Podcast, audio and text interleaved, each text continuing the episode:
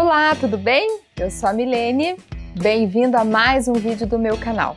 E hoje você pode perceber que está diferente, por quê? Porque a partir de hoje nós vamos fazer uma nova dinâmica para os vídeos aqui do canal.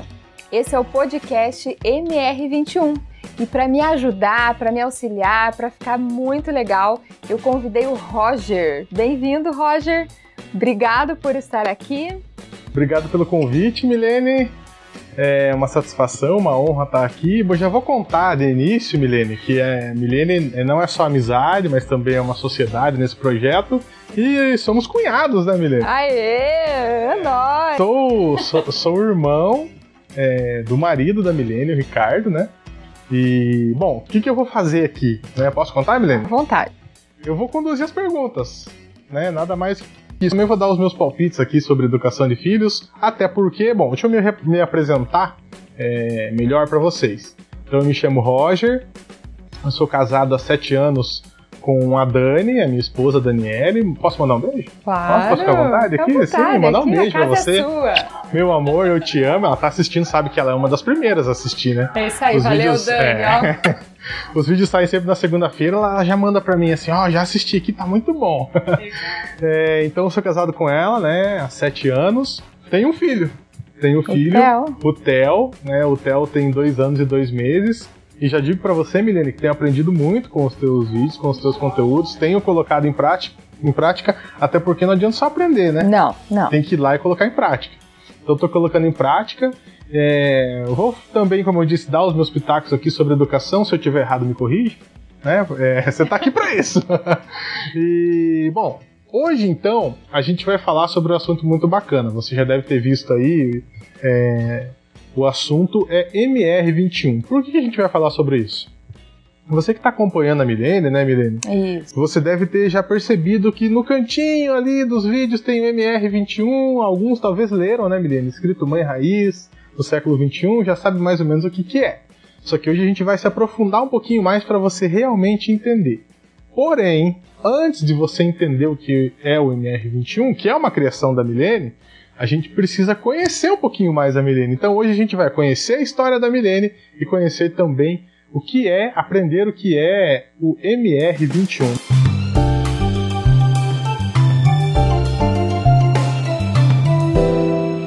Milene, pra gente começar, quando e onde você nasceu? Calma, não precisa contar o ano, tá? Porque mulher tem isso, tal, pode ficar tranquilo. Não, eu não tenho isso. Ah, você não tem Não, isso? Ah, então não, fala aí, ó, de idade boa. e tal. Então, Roy, eu nasci em Telêmaco Borba, Paraná, e em- no ano de 1982. Logo, eu tenho hoje 38 anos. Logo eu sou mais novo que você, então eu já tô nessa, né? Não tem, tem problema. Eu, eu não ligo, de verdade, eu não ligo. Eu, eu, eu sempre disse que eu, acho que as rugas contam histórias, o cabelo branco. Envelhecer é, é um privilégio, entende? E até quando às vezes eu tô com as meninas, eu falo para elas que meu maior objetivo quando eu vou fazer um treino, cuidar da alimentação, alguma coisa assim, é porque eu quero ser uma avó saudável.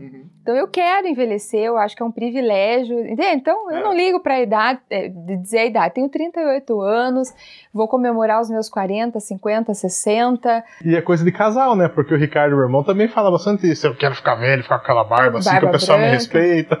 É, até hoje a gente falou sobre isso. Falei, você vai deixar a barba branca, posso deixar o cabelo branco também? Falei, Culturalmente parece que combina com o homem e não combina com a mulher. É verdade, né? é verdade. Mas assim, então nasci e vivo aqui em Telêmaco Borba, né, a cidade do papel, a cidade da Clabin do Paraná.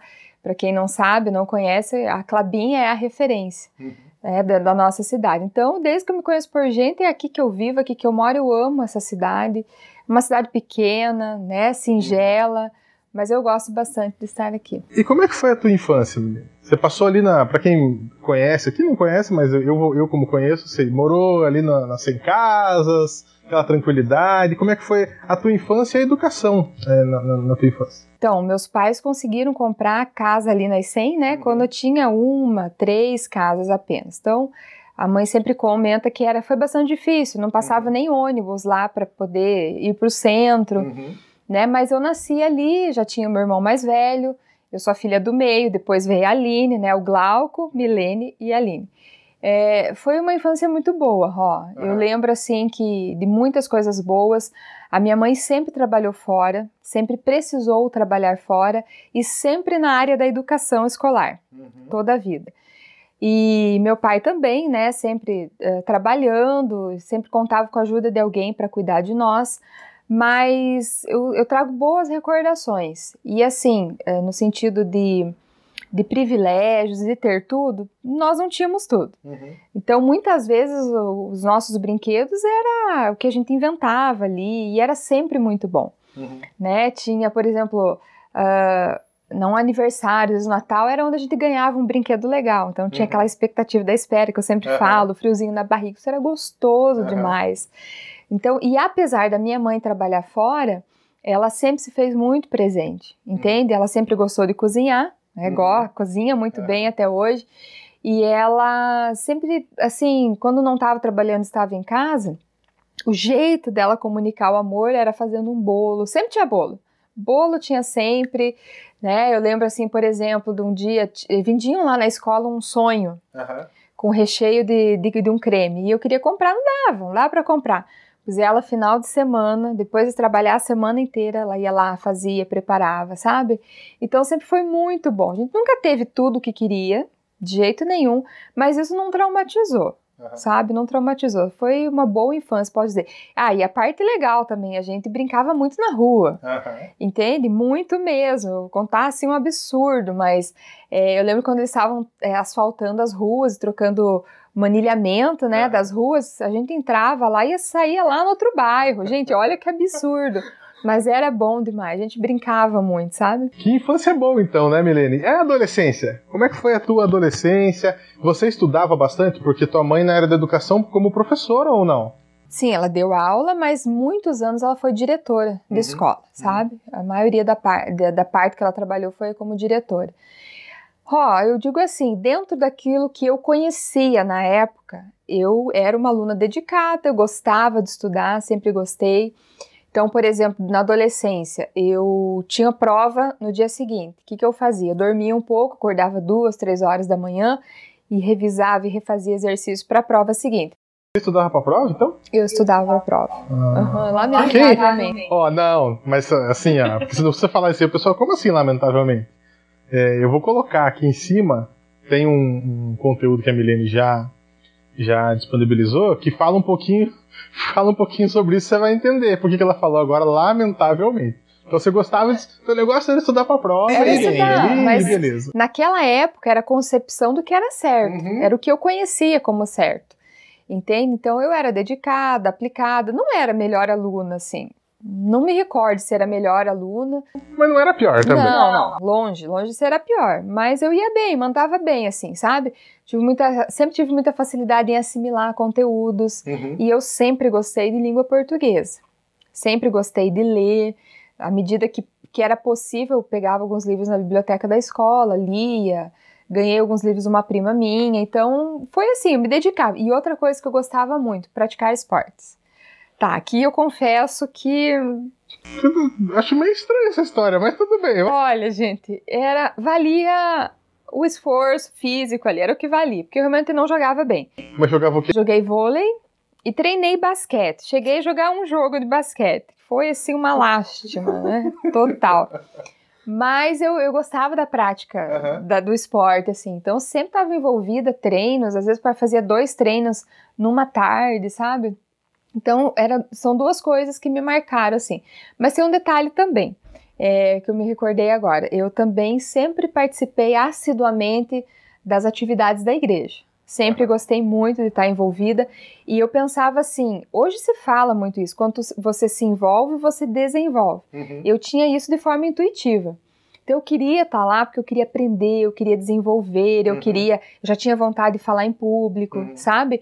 Então assim, a primeira oportunidade que me deram para falar em público foi no grupo de jovens da igreja. Ó, oh, Milene, você traz uma reflexão aí de uns três minutos antes da oração? Uau, eu me preparei a semana inteira para falar. Quanto tempo você falou? Três minutos. Ah, acho que eu devo ter falado em cinco minutos, né? Mas enfim, é, foi uma experiência muito boa, né? Então, era o quê? Era estudar, eu gostava bastante de estudar, eu praticava esporte e sempre estava envolvido em coisas da igreja. Aí, gente, a gente vai entrar num assunto agora que a gente vai ter que fazer um, um podcast, Milene, só para falar sobre isso. Que eu quero saber como é que você vai se sair nesse podcast. Que é como é que o filho adolescente, quando ele quer começar a namorar, né? Porque a Milene começou a namorar cedo. Verdade. Quis o casal e quis Deus que desse certo e estivessem casados, estão casados até hoje, né? Mas você começou a, a namorar logo na adolescência e aí depois já veio o casamento, né?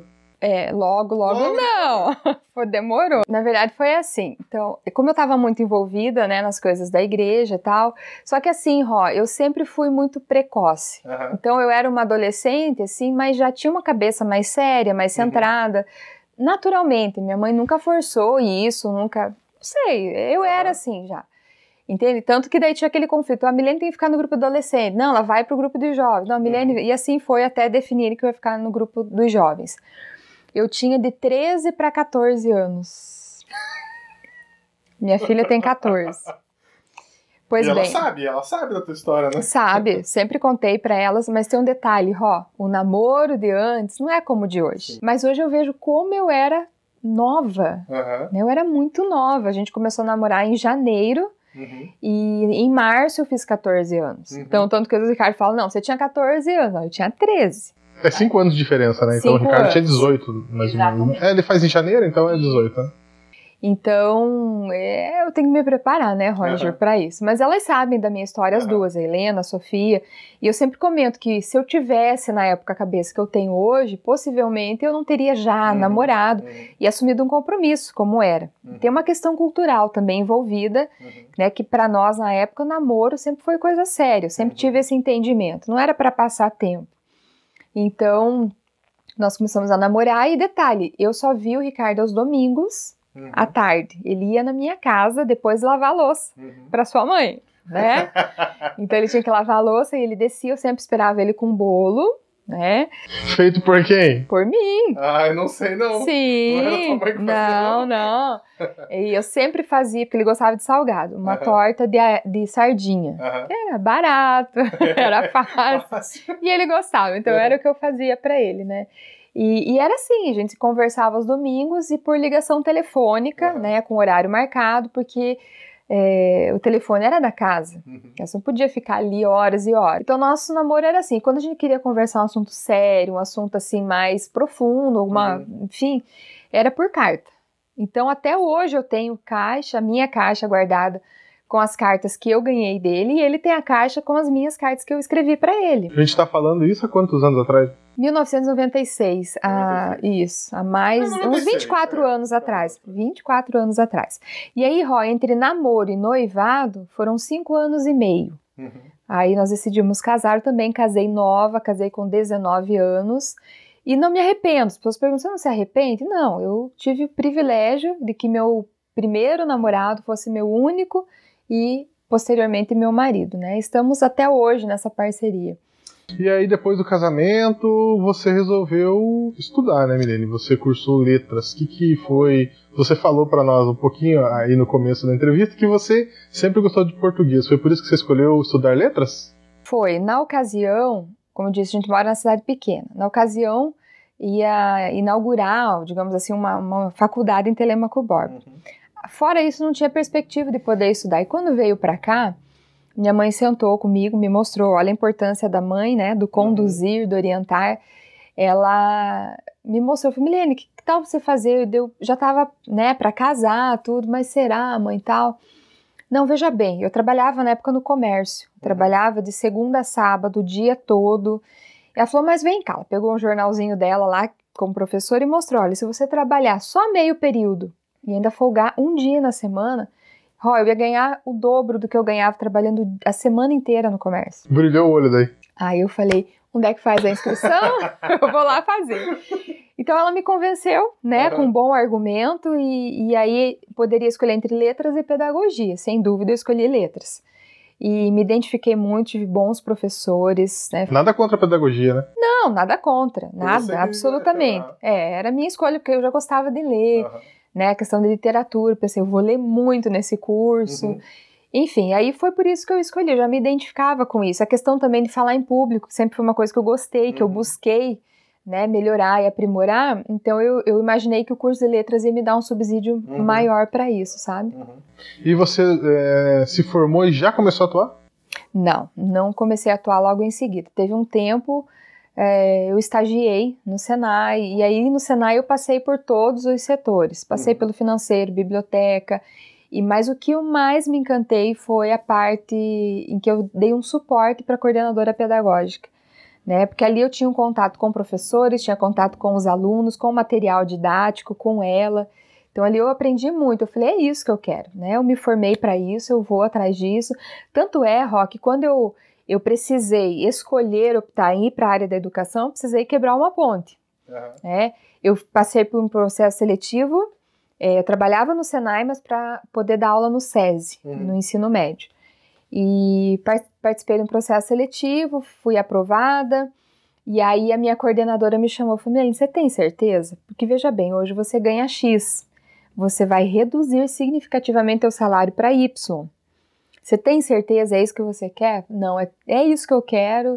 E desde então eu não, não saí mais da área da educação, uhum. porque é de fato o que, que eu gosto, é o que me, me enche os olhos, assim, é o que eu sei fazer, é o que eu gosto de fazer. Você fez essa transição e foi para a sala de aula daí? Fui para a sala de aula, já no ensino médio, hum. já, já assumi ensino médio. Você tem lembrança, o que, que você viu é, na sala de aula, assim, das atitudes, enfim, o que você viu dos adolescentes, né, no comportamento dos adolescentes que te chamou a atenção já naquela época? Sim, é, algumas coisas me chamaram atenção, algumas boas, outras preocupantes, eu hum. diria assim. Uma coisa boa que me chamava a atenção era a questão assim, os alunos que iam bem na escola, que eram educados, que eram responsáveis, era a exceção. Né? Essa parte não é tão boa. Mas aí eu uhum. comecei a investigar, mas o que, que tem de diferente? Uhum. Porque sempre tem um aluno ou outro que se destaca, não pela nota, não se destaca porque ele é, aprende com facilidade, ele se destaca pelo comportamento. Uhum é uma pessoa de respeito, é um aluno autônomo que se vira, né? Que, que não tem medo, que vem, mas professora, por que essa nota, né? Por que esse uhum. conceito? E, e a, isso foi me chamando a atenção. Então eu pude conviver com esses adolescentes e o que eles tinham em comum era que os pais orquestravam a educação deles. Então eles não eram livres, leves e soltos. É, os pais conduziam, eles tinham horário, uhum. eles tinham é, obrigações em casa, eles uhum. tinham responsabilidades. Então, naturalmente, eram alunos que, além de responsáveis autônomos, eles davam valor. Uhum. Davam valor para o estudo, davam valor para os professores, respeitavam, sabe? Uhum. Então, isso me chamou atenção e, para mim, foi assim, um aprendizado maravilhoso. Mas também, o que, que me chamou atenção, que eu percebia, é que a geração né, com que eu comecei a conviver era uma geração mais preocupada com o ser feliz, era uma geração que acreditava que os seus desejos eram direitos e não estavam muito preocupados com as responsabilidades e com os uhum. deveres. Era mais ou menos assim o raciocínio. Ah, mas eu não estou afim, então eu não preciso fazer.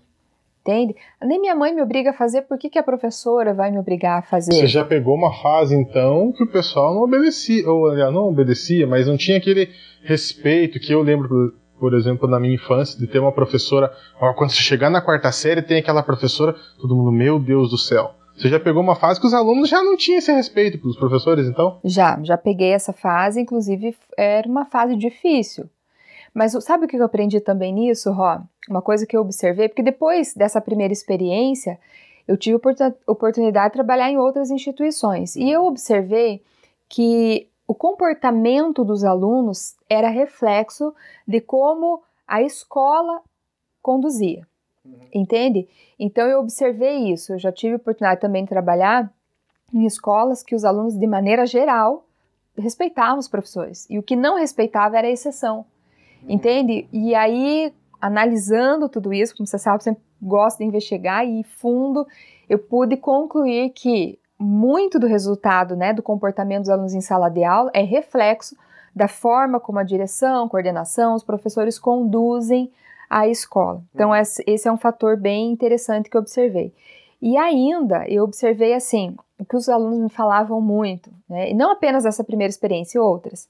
E isso me chamava atenção, Ró, isso me incomodava, assim. É, eles falavam com toda franqueza que os pais não conheciam eles, na verdade. Mas como assim? Você não convive com a tua mãe e teu pai todo dia? Convive. mas havia uma barreira no relacionamento entre os filhos e os pais. É, tinha uma, um, me recordo de uma aluna que ela falou assim que ela, a mãe não cozinhava, nunca, mas nada, não, nunca. Mas o café da manhã, o cafezinho, não, toma na padaria. Mas e o almoço? Ah, a gente pega uma marmita. Mas detalhe, essa mãe não trabalhava fora o dia inteiro. Essa mãe não trabalhava. Ela ficava em casa.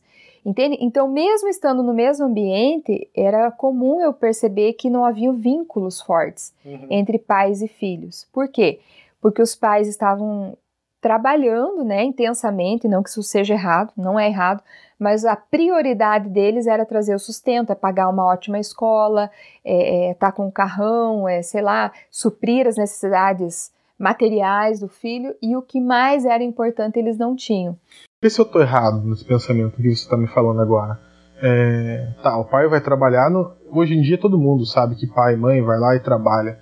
Eu acho que o problema maior seria que a hora que você está lá em casa, que você pode dar uma atenção pro teu filho, você não faz isso. É isso aí. E outra, ó, é, é essa questão. Eu estou em casa, mas não estou Uhum. Meu corpo está presente, mas eu estou ainda ligado no trabalho, eu estou ligado no, no, happy hour que eu vou ter com os colegas, uhum. entende? E, e, assim, mas principalmente quando os pais não comunicam para os filhos com uhum. clareza: olha, eu trabalho o dia inteiro realmente, eu queria poder ficar com vocês, mas esse ir e trabalhar, esse sacrifício é para o bem de vocês. Aí, em contrapartida, você balancear, balancear né? ok, final de semana, o que nós vamos fazer juntos? Porque precisa, tem uhum. que ter um momento bom. Uhum. E aí o que acontece, Ró? É, desde a infância esse relacionamento não foi construído. Uhum. E não vai ser na adolescência que de repente o filho, né, nessa fase da adolescência, que é uma fase bem específica, vai do nada, ai mãe, então vem cá, vai se abrir. Não vai. Porque essa comunicação é, e essa atenção, como você falou, vamos combinar de fazer alguma coisa no final de semana, dar aquela atenção total, ela tem que começar com qual idade então? Desde sempre. Desde sempre, ó, a criança ela vai começar a internalizar a partir ali dos três anos de idade. Você não vai falar, olha, eu trabalho o dia inteiro. Mas eu falo, o Theo tem dois anos e dois. Filho, agora o papai vai trabalhar, tá bom? O pai não pode ficar aqui com você, eu falo. não, não tá errado. Você pode falar isso. Aprendi com você agora. Veja, você, você pode falar e não tá errado em falar, mas será que ele compreendeu desse jeito? Então, como que você pode usar é, uma linguagem que ele entenda. Construa uma história. Uhum. Entende? Contando uma historinha. Aí você, ao terminar a história, você traz a moral. Olha, igual o papai. Que o pai vai trabalhar uhum. o dia inteiro, mas é para que tal dia a gente vai ficar juntos, entende? Então, essa comunicação ela tem que ser clara conforme a idade de cada um. Mas não está errado, você pode concluir a história, por exemplo, e, e, reafirmar isso. Agora, Milene, vamos falar das suas filhas, a Sofia. A Milene, ela tem duas filhas, a Sofia e, a Helena. A Sofia com 14, Exato. a Helena com 10, né? Uhum. Com 10 anos. Helena, foi aí, quando você engravidou, a gente também que te acompanha, já ouviu você falar que quando você teve a tua primeira gestação, você falou, opa, peraí, eu quero dar uma aprofundada nesse assunto porque eu quero ter uma educação diferenciada para as minhas filhas. Como é que foi é, essa educação com a Sofia? Como é que foi com a Helena? Foi mais fácil por já ter experiência com a Sofia? Ró, foi assim. É, eu sempre ouvia as pessoas falar: ah, Fulano tem jeito com criança. Ah, Fulano tem jeito com bebê. E eu pensava assim, mas tem que ter jeito, né, para ser mãe? E eu me preocupava, porque eu uhum. nunca fui muito crianceira, assim, de ver o nenê querer correr, pegar no colo. Então, uh, o fato de eu buscar estudar sobre esse assunto, sobre maternidade, foi porque eu pensava assim, genuinamente, era o que eu pensava: eu quero ser uma boa mãe. É possível, será, eu aprender? É possível, ou a pessoa nasce com o jeito de, de, né, de cuidar de uhum. criança? E foi aí que eu mergulhei, nunca mais parei. Então, assim, o primeiro livro que eu li, foi para mim, assim, maravilhoso, me deu um suporte, uma base muito grande, foi do Isamitiba. Eu sempre falo, quem ama educa. É livro obrigatório, leitura obrigatória para quem quer ser uma boa mãe e educar com segurança. Pois bem, mas foi o primeiro livro, né? Eu li muitos livros, pesquisei bastante, ainda faço isso. É, então eu mergulhei, me dediquei em estudar. Então o primeiro objetivo foi esse: eu quero ser uma boa mãe. Segundo, eu pensava assim: alguém já passou por isso antes de mim. Então é possível que eu consiga antecipar algumas situações.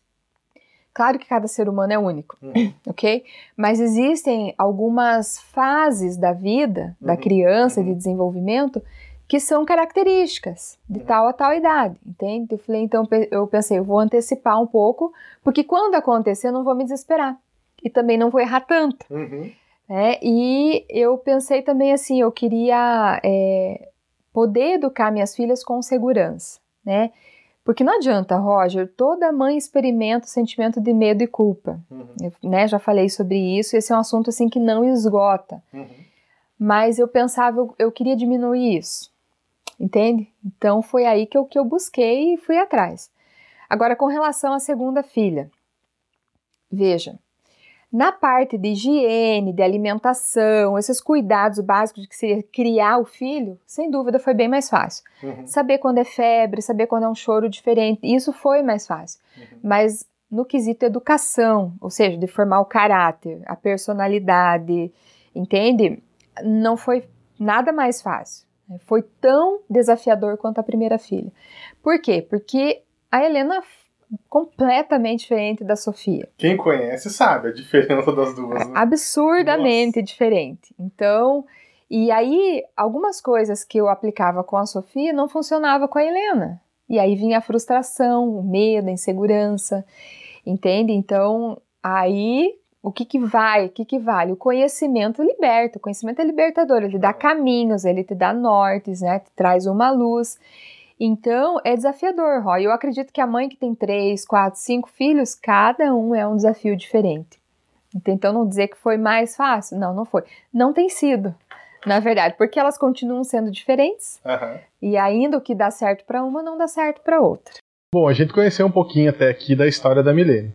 Milene, você é, teve uma mãe que foi trabalhou na área da educação, você teve a tua infância que você contou como é que foi, você já trabalhou como professora, teve muitas experiências em sala de aula. A gente até não comentou, mas a gente pode comentar agora. A Milene atualmente há três anos, né, Milene?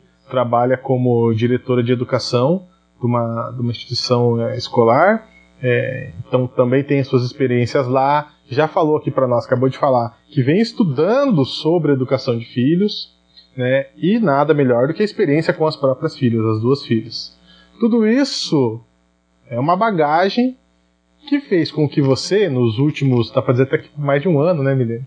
É, venha aí estudando mais, ainda mais a fundo e aí criou então o MR21. Vamos começar falando da sigla, MR21. O que, que é o MR21, a sigla? Exato. MR21 significa Mãe Raiz no século 21.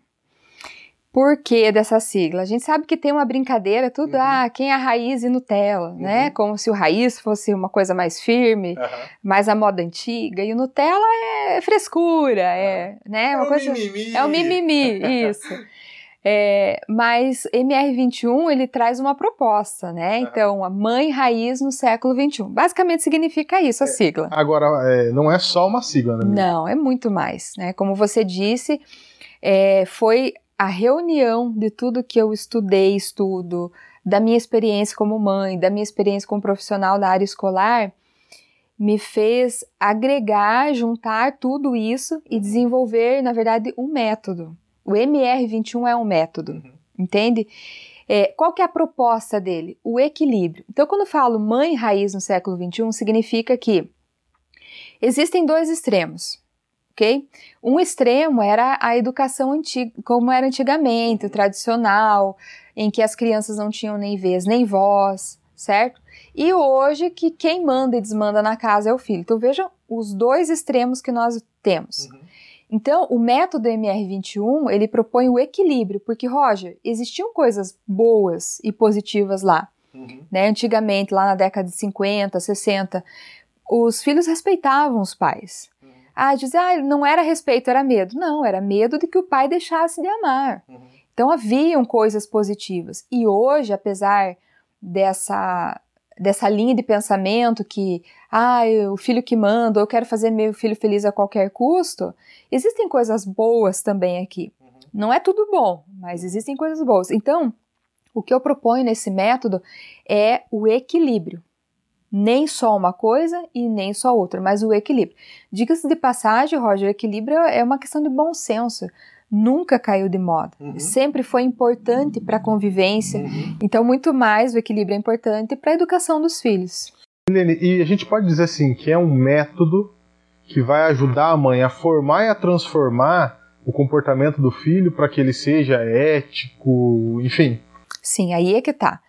Roger, quando as pessoas me procuravam, me perguntavam, como eu falei, educação de filhos é uma coisa que faz parte de mim desde sempre. Então, quando algumas pessoas me procuravam para perguntar, viu, mas o que que você faz? Uhum. Mas como que é isso? Como que é aquilo? Aí eu, como diz você, há mais de um ano eu paro para pensar, mas o que que eu faço? E aí eu percebi que eu já tinha desenvolvido um método. Uhum. Eu só não tinha sistematizado ele, uhum. coisa que agora eu consegui fazer. Mas espera aí, o que, que eu faço? É, eu faço isso. O método, ele te leva de um ponto ao outro. Ele te ajuda a chegar a um caminho, ele te ajuda a transformar ou você desenvolver alguma coisa. Uhum. Então, sim, o método MR21, ele ajuda a transformar o comportamento dos filhos. Como? a transformar o filho a ser uma, uma criança, um adolescente com mais autonomia, entende? Responsável, educado. Fala a verdade, qual mãe né, não se constrange diante de um, de um chilique de um filho? Eu sei, eu sei que tem gente que, que é, enxerga isso com outra abordagem, eu sei que a criança vai fazer é da natureza dela, eu sei.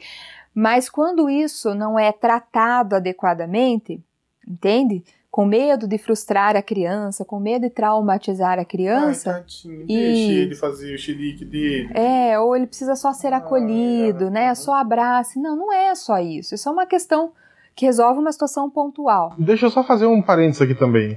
Salvo algumas exceções, pessoal. É, existem, talvez, a criança tenha algum tipo de transtorno, algum problema.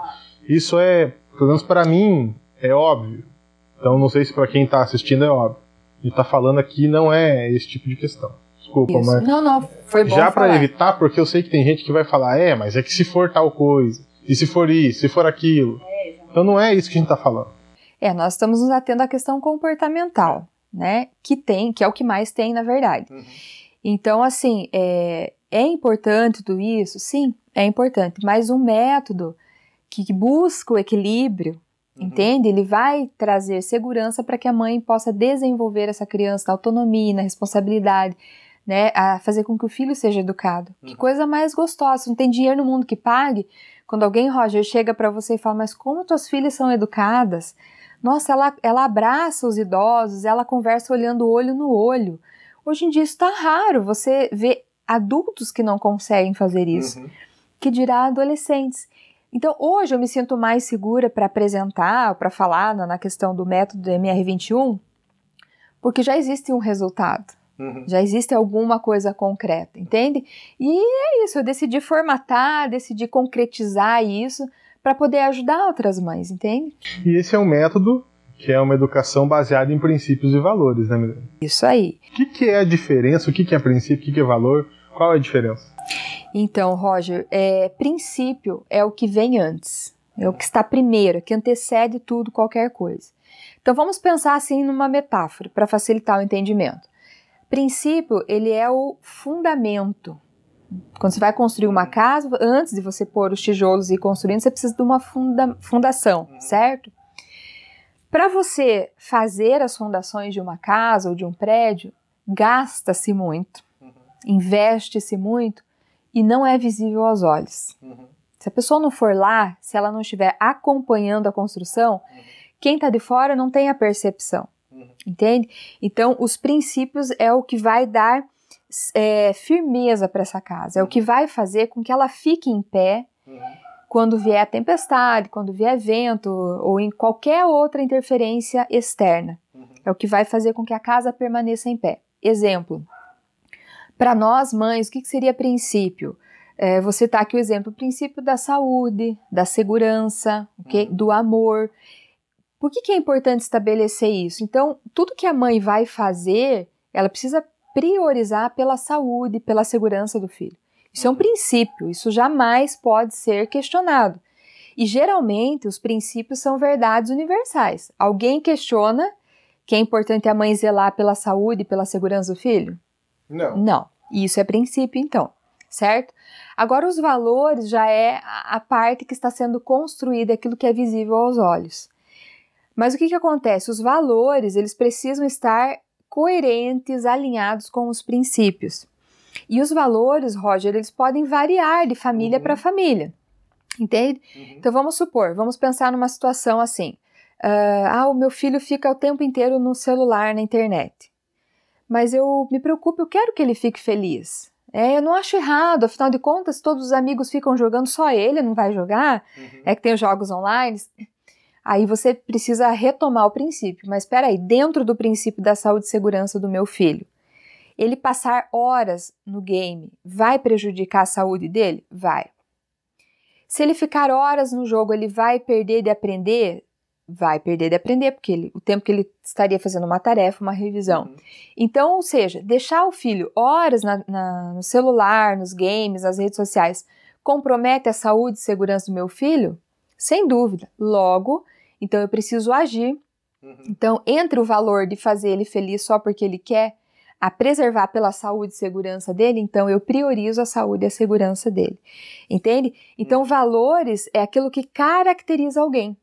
Sabe? Então, veja, para uma família, pode ser que o pai fale assim: ah, é importante ser honesto. Só isso basta? Não. Só isso vai transmitir valor? Não. Por quê? Porque se o filho começar a notar que o pai procura tirar vantagem em tudo, de todo mundo, que não importa se está certo ou errado, é importante que ele tire vantagem de tudo ou de todos, ele vai entender que não, que a honestidade não é um valor importante. E ele vai assimilando isso. E ele vai fazer igual o pai. E vai achar que é certo, uhum. né? Porque ele internalizou.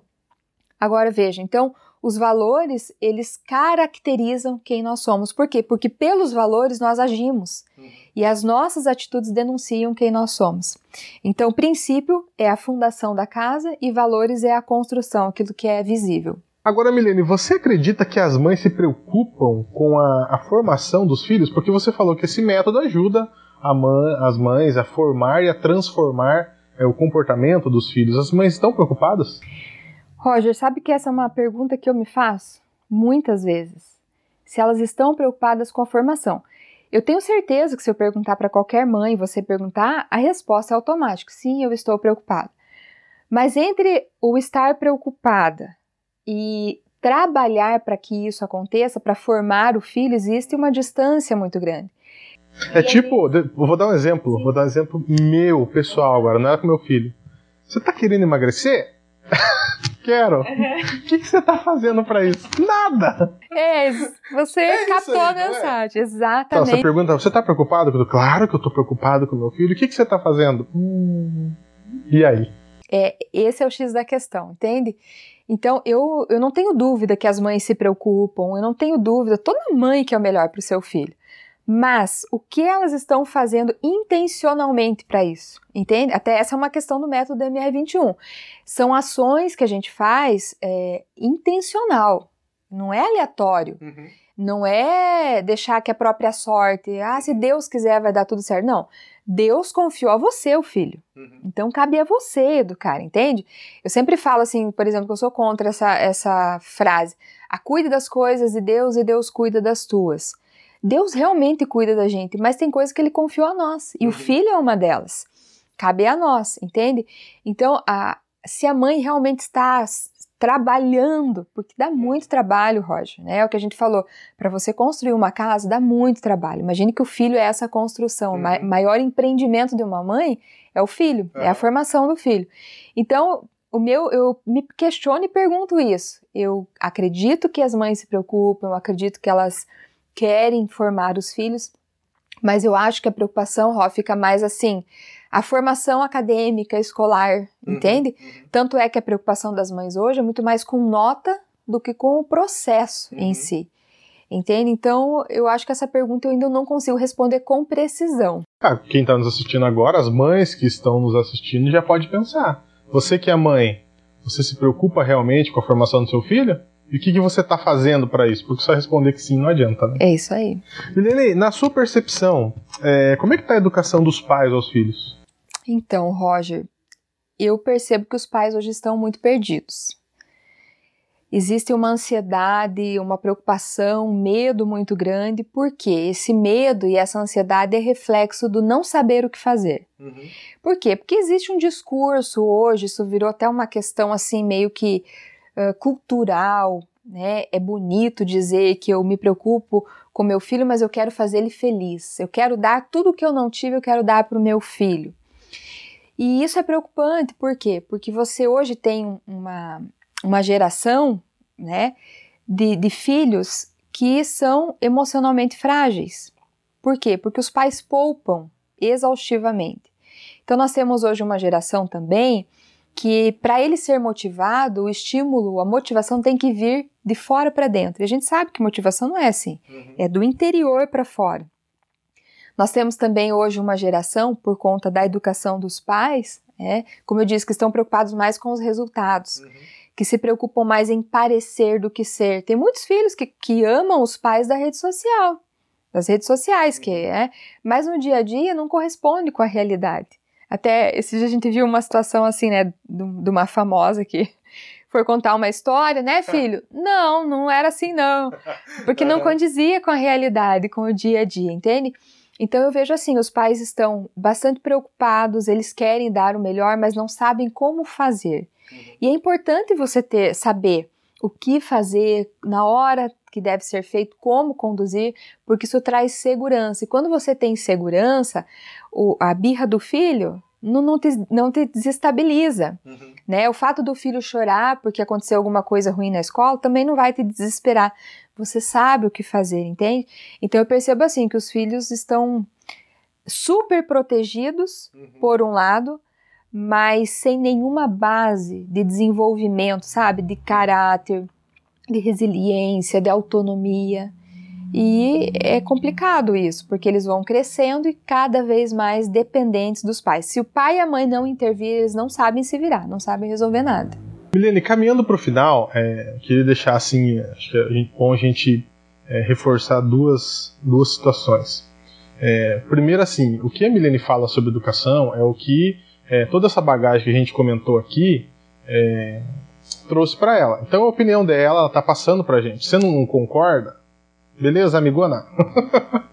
a gente tem que respeitar, né, Milene? Você não concorda? Vai ter coisa, vai ter pontos que você vai falar, não, eu não concordo com isso aqui. Vai ter ponto que você vai concordar, a gente respeita. Então, é, fique claro isso. Segunda coisa que a Milene vem falando, você que acompanha, inclusive já peço para você curtir é, o vídeo, para você se inscrever aqui no canal, ativar o sininho para ser lembrado é, sempre que tiver um vídeo novo. Vai também lá no Instagram e no Face. E para quem acompanha é, o Face que está embaixo, eu estou colocando agora para você, é, a Milene já falou agora, no, acho que foi no Story, se eu não estiver enganado, que o conteúdo, assim, pelo menos para mim é fácil de entender isso também. Que você está falando, Milene, sobre educação de filhos, vale para pais e para mães. Porém, você optou, né, Milene? Em direcionar, direcionar o seu conteúdo, as suas falas para as mães, mas vale para os dois. Exatamente isso. Vale para pai e vale para mãe. Vale para pai, porque a responsabilidade no desenvolvimento dos filhos é a mesma. Né? Não tem mais ou menos.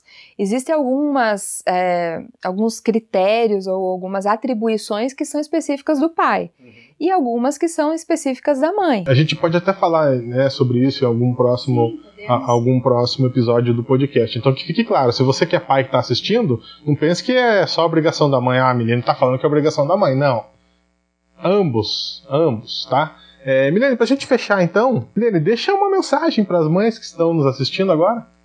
Certo. Então, assim, uh, terminando né, a questão do método MR21. Como eu falei, é a proposta do equilíbrio, né, eu queria retomar isso, e também é o preparar para a vida. Uhum. Isso é importante, porque nós, mães, nós precisamos ter uma visão de médio a longo prazo. Nós não podemos focar só no momento, só no presente. É, o nosso lado emocional está sempre muito em alta, mas a gente precisa também ponderar o lado da razão para educar os nossos filhos, para conduzir os nossos filhos da melhor maneira. E aí, o que eu queria deixar para as mães é assim: algumas mães me perguntam, Milene, mas você tem certeza que tudo que você faz, você vai ter 100% de resultado? Veja, nós estamos falando de educação de filhos, que parece óbvio, mas precisa ser dito que são seres humanos. Então, se tratando de ser humano, não tem exatidão. Não é uma ciência exata. embora é uma ciência que pode ser aprendida e aplicada, né? Então você, eu descobri ao longo da vida que nós não precisamos ter jeito para ser mãe. Nós podemos desenvolver essas habilidades, nós podemos aprender e aplicar o como fazer, a melhor maneira para fazer. E aí eu respondo: olha, eu não tenho certeza 100% que minhas filhas vão dar o resultado que eu espero, certo? Mas tem um detalhe. Aí vem a, a seguinte questão, Roger. Eu quero, eu tenho, eu sei que algumas mães pensam como eu. Eu quero deitar à noite, né, no meu travesseiro e dormir em paz, tendo a certeza que eu fiz tudo o que eu podia ter feito. Elas vão crescer, elas vão ter a vida delas, elas vão fazer as escolhas delas e eu não vou poder mais interferir, entende? Mas eu quero depois, eu penso a longo prazo, eu quero deitar e dormir. Eu quero também, como disse, quero envelhecer e quero que elas encontrem em mim um porto seguro. Então, tudo que eu sei que precisa ser feito, eu estou fazendo. E aí, esses dias alguém me perguntou assim, mas para que se desgastar tanto? Porque educar dá trabalho, dá muito trabalho. Por que, que se desgasta? Aí, Roger, vem aquela questão que você falou do emagrecer, de vida saudável. E eu penso assim, é, uma pessoa que cuida tanto da saúde, que faz atividade física, que cuida da alimentação, que é super fitness, tá 100% com a saúde, de repente vai ali, acontece um acidente e morre. Alguém diria, o que que adiantou? Ah. Olha aí, ela se privou de tantas coisas. Tá, mas aí eu respondo perguntando, qual a probabilidade disso acontecer? Uhum. Entende? Então, mas enquanto ela viveu, ela teve qualidade de vida. Uhum. E é esse pensamento que eu tenho. Pode até ser que uma fatalidade ou outra possa acontecer, mas enquanto eu estou no processo de educar minhas filhas, eu estou dando o meu melhor.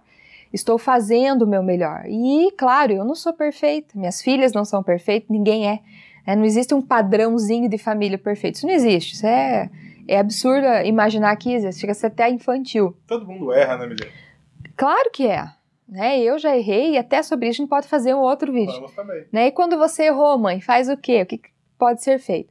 Então, é, eu penso isso. Eu quero que as minhas filhas, né, tenham, recebam o melhor que eu pude dar. Então, se eu sei o que fazer e eu faço dentro daquilo que eu posso, é, isso vai me trazer segurança, vai me trazer paz, vai me trazer tranquilidade. E nesse processo que nós estamos vivendo, é, eu quero ter a certeza e a convicção de que eu não deixei mais ou menos. Entende? Que é o que você falou. Por exemplo, você compra um livro e não lê, adiantou? Não adiantou. Uhum. Entende? Se você sabe o que é certo fazer e não faz, também não adianta, entende? Então eu quero fazer porque enquanto elas estiverem comigo, eu quero fazer o meu melhor. Como eu disse, desde sempre eu procuro, eu busco ser uma boa mãe. Às vezes eu consigo, às vezes não. Né? A gente revê o processo, isso é natural. Mas você também pode pensar assim, mãe, entende? Você deu o seu melhor, né? Você realmente é, fez o que estava ao seu alcance para fazer. Então sempre vale a pena se tratando de filhos. Por quê? Porque nós mães podemos, ou os pais, nós podemos transformar a vida dos nossos filhos. Nós fazemos a diferença na vida deles, com certeza. Fechamos assim, Milene? Fechamos assim. A primeira edição do podcast MR21. Aqui nós vamos falar sobre educação de filhos baseada em princípios e valores para te ajudar, mãe, a formar e a transformar o comportamento do seu filho para que ele seja ético, responsável e autônomo. Um abraço. Tchau, tchau. Tchau.